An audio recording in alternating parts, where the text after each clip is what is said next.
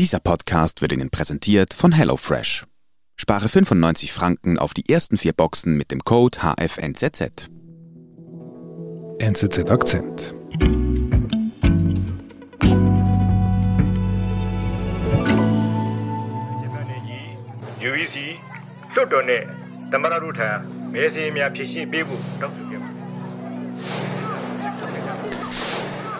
Patrick, vor einem Jahr am 1. Februar 2021, hat das Militär in Myanmar sich an die Macht geputscht. Was ist dir da durch den Kopf gegangen? Ja, ich konnte es zuerst gar nicht richtig glauben. Äh, Es waren ja zehn Jahre Liberalisierung in Myanmar und das alles in einer Nacht wurde das gestoppt und meine erste Reaktion war Unglauben. Und jetzt, äh, ein Jahr später, ist äh, Myanmar ein sehr gefährlicher Ort für alle, die sich gegen diese Junta stellen, die sich nicht damit abfinden wollen, dass die Demokratie vorbei sein soll. Einzelne fliehen, zum Teil nach Thailand. Und das finde ich doch alles recht traurig und frustrierend. Patrick Zoll ist nach Thailand gereist und hat dort mit Menschen gesprochen, für die es in Myanmar zu gefährlich wurde und geflüchtet sind. Im Exil geht ihr Kampf gegen die Militärs aber weiter.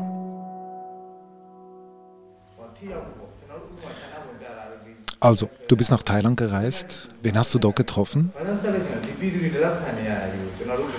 Ich habe unter anderem Aung Myatan getroffen.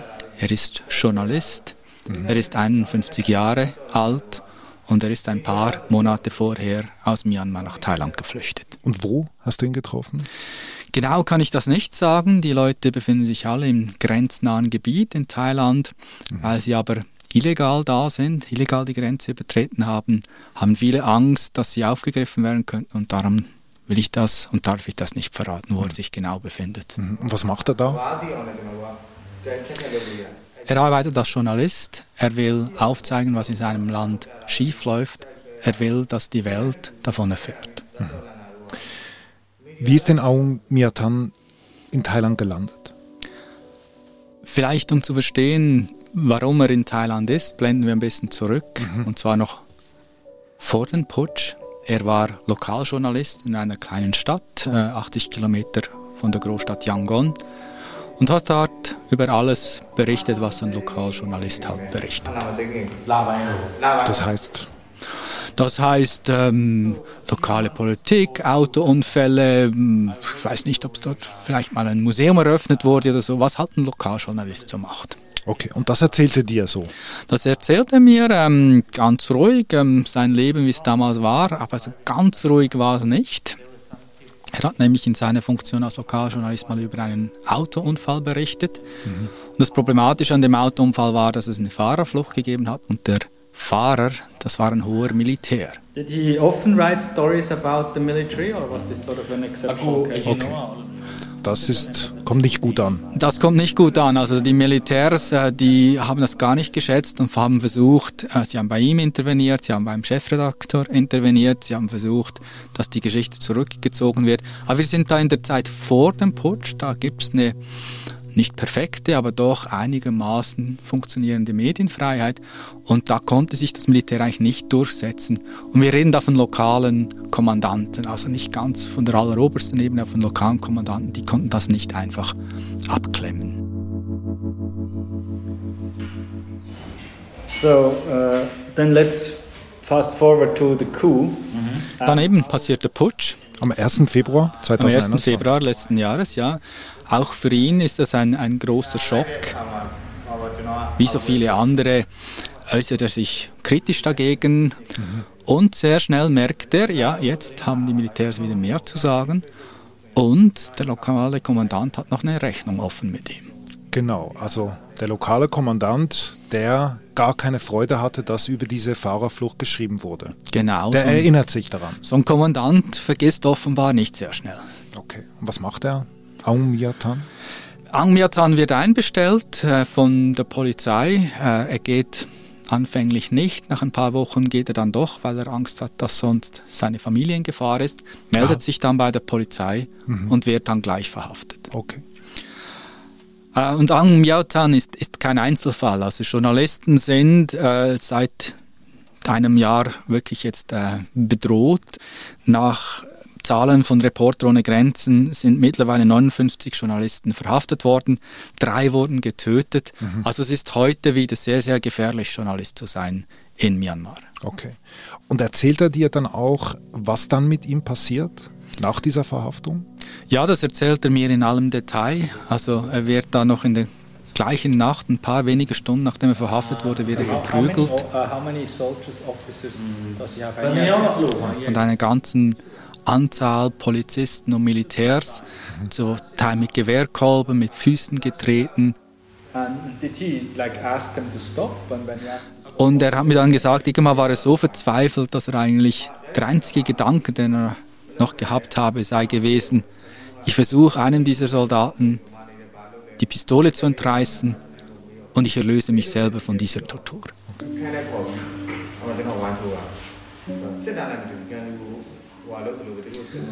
Er erzählt mir das aber alles so ruhig. Ich hatte manchmal das Gefühl, das sei die Geschichte von jemand anderem. Oh, ja. Also er hat wie eine innere Distanz bereits zu diesem Ereignis. Ich bin kein Psychologe, aber ganz offensichtlich, ja, hat versucht er da Distanz zu gewinnen von dem, was passiert ist, was sehr brutal gewesen sein muss. Mhm. Diese Junta geht gnadenlos gegen die Bevölkerung vor. Mhm. Man schätzt, dass heute 8500 Personen in Haft sind. Die werden zum Teil abgeurteilt. 80 Todesurteile wurden ausgesprochen. Mhm. Und daneben wurden auf den Straßen bei Kämpfen, bei Demonstrationen über 1500 Personen getötet durch das Militär und die Polizei. Seit dem Putsch? Seit dem Putsch, ja. Und was passiert da mit ihm, mit Aung Myatan?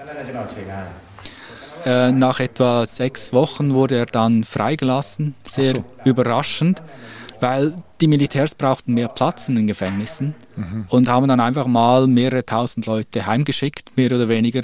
Und per Zufall hat er davon profitiert. Also er kommt wieder in Freiheit? Er kommt in Freiheit, aber nicht lange. Okay. Zehn Tage später bereits finden die Militärs, den wollen wir doch, mit dem haben wir immer noch eine Rechnung offen und wird wieder geholt, wird wieder ins Gefängnis geworfen. Er hat mir dann so halb belustigt gesagt, ja, gefoltert sei er dieses Mal nicht worden, aber er kriegt Corona im Gefängnis. Okay. Und das ist ein großes Problem in einem myanmarischen Gefängnis, weil die sind überfüllt und eine Gesundheitsversorgung gibt es nicht. Und er hat dann wirklich schwere Symptome und hat Probleme zu atmen. Also es ist quasi ein Todesurteil. Mhm, mhm, und dann lassen sie ihn gehen, so im Sinne von, ja, der stirbt ja eh gleich, dann soll er halt zu Hause sterben. Sie schicken ihn heim. Mhm. Wie geht es ihm dabei? Ja, zuallererst muss er mal versuchen, gesund zu werden, was ihm dann auch gelingt. Und für ihn ist klar, als er dann wieder einigermaßen gesund ist, einigermaßen auf den Beinen stehen kann, die Militärs werden nicht locker lassen, die werden ihn wiederholen und da beschließt er sich zur Flucht.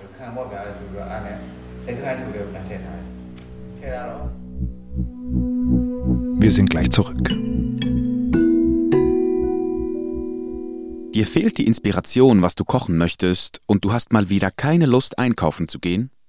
Mit HelloFresh kannst du deine Essensplanung entlasten.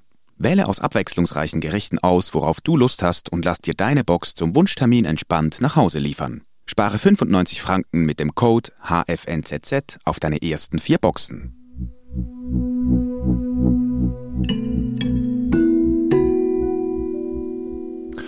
Also, Aung Myatan entscheidet sich zur Flucht, will Myanmar verlassen. Wie macht er das?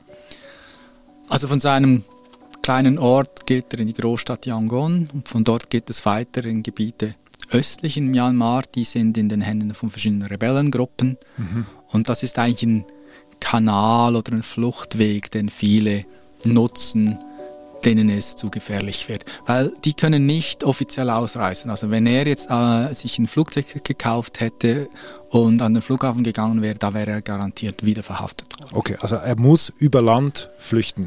Das ist eigentlich der einzige Weg rauszukommen, ja. Und wo ist das genau? Die Grenze zwischen Myanmar und Thailand ist riesig, die ist 2400 Kilometer lang und da gibt es viele Orte, wo man rüber kann. Also ich war in der Grenzstadt Messot. Dort ist die Grenze durch einen kleinen Fluss, den Moe-Fluss, und da gehen so kleine Boote ständig hin und her. Also es ist nicht schwierig, da rüber zu kommen. Okay. Aung Myatan Du triffst ihn in Thailand. Wie geht es ihm?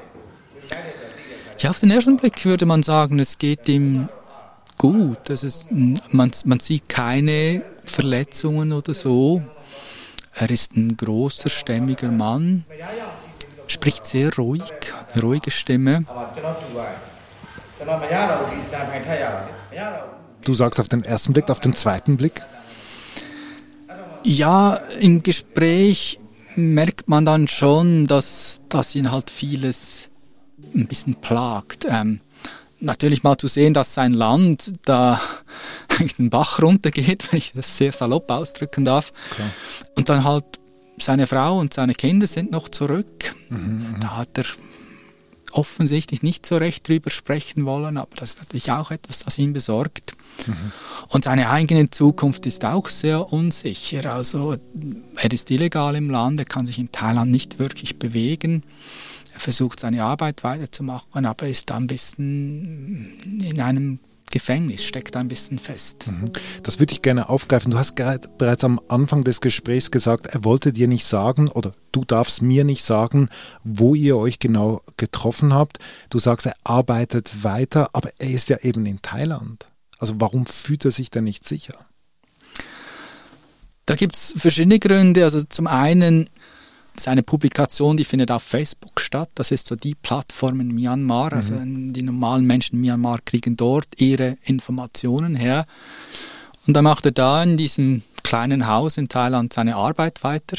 Das klingt jetzt komisch. Wie kann man Lokaljournalismus betreiben, wenn man gar nicht da ist? Mhm, mhm. Das funktioniert mittlerweile so. Also er hat seine Kontaktpersonen, die er früher schon hatte.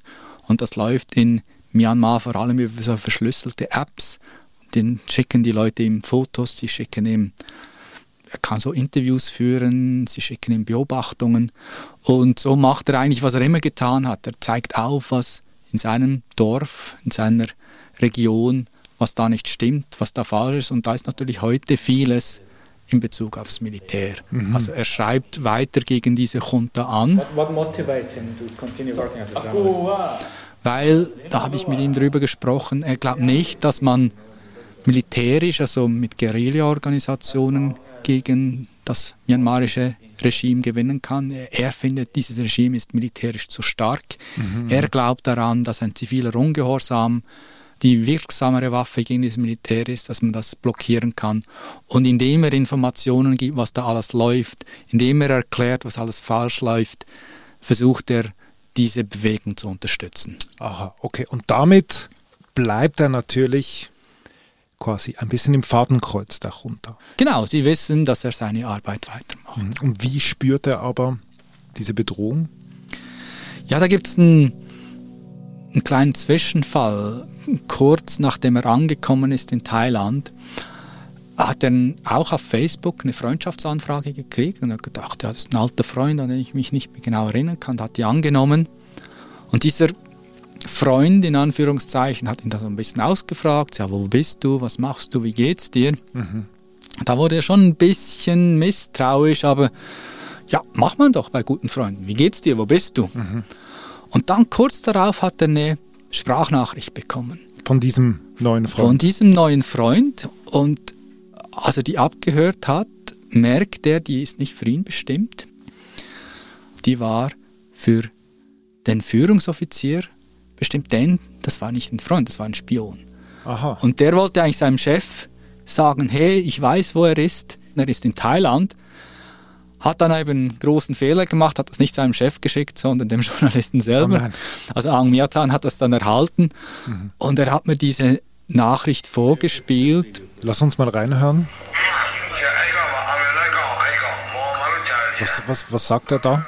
Der Spitzel? Es ist auch ganz banal. Er ist in Thailand. Ich, ich weiß, wo er ist. Mhm. Nichts Riesiges, aber trotzdem, wenn man den ganzen Kontext kennt, ist doch, das doch recht gespenstisch. Und was mhm. ganz spannend war, als ich das Interview mit ihm geführt habe, da waren wir in einem Raum und da saßen seine jüngeren Kollegen, so sechs, sieben von ihnen, und die haben eigentlich nie zugehört. Die, haben da, die, die waren vertieft in ihre Handys. Und als wir diese Nachricht abgespielt haben, haben alle aufgeschaut, haben alle hingehört, obwohl sie das natürlich schon x-mal gehört haben. Aber das zeigte, wie das. Das geht unter die Haut. Das, das fährt denen ein, ja. Mhm.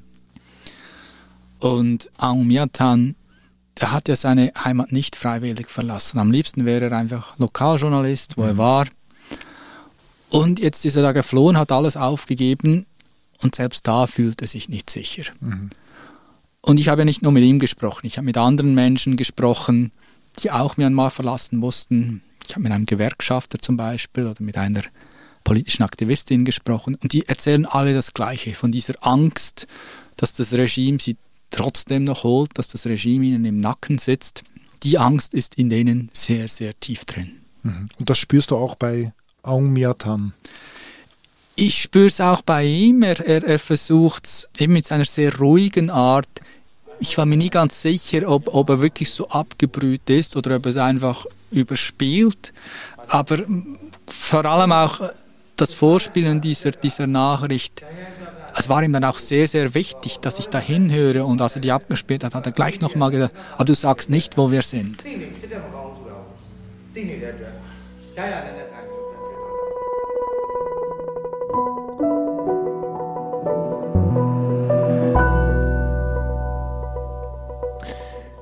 Lieber Patrick, du bist für die NZ nach Thailand gereist und hast, wie gesagt, nicht nur mit Aung Myatan gesprochen, sondern auch mit anderen Exilanten. Ein, es gibt einen sehr interessanten Einblick in, in, das Leben, in die Seele dieser Leute. Den Artikel kopiere ich euch in die Shownotes hinein. Lieber Patrick, vielen Dank. Ganz herzlichen Dank dir.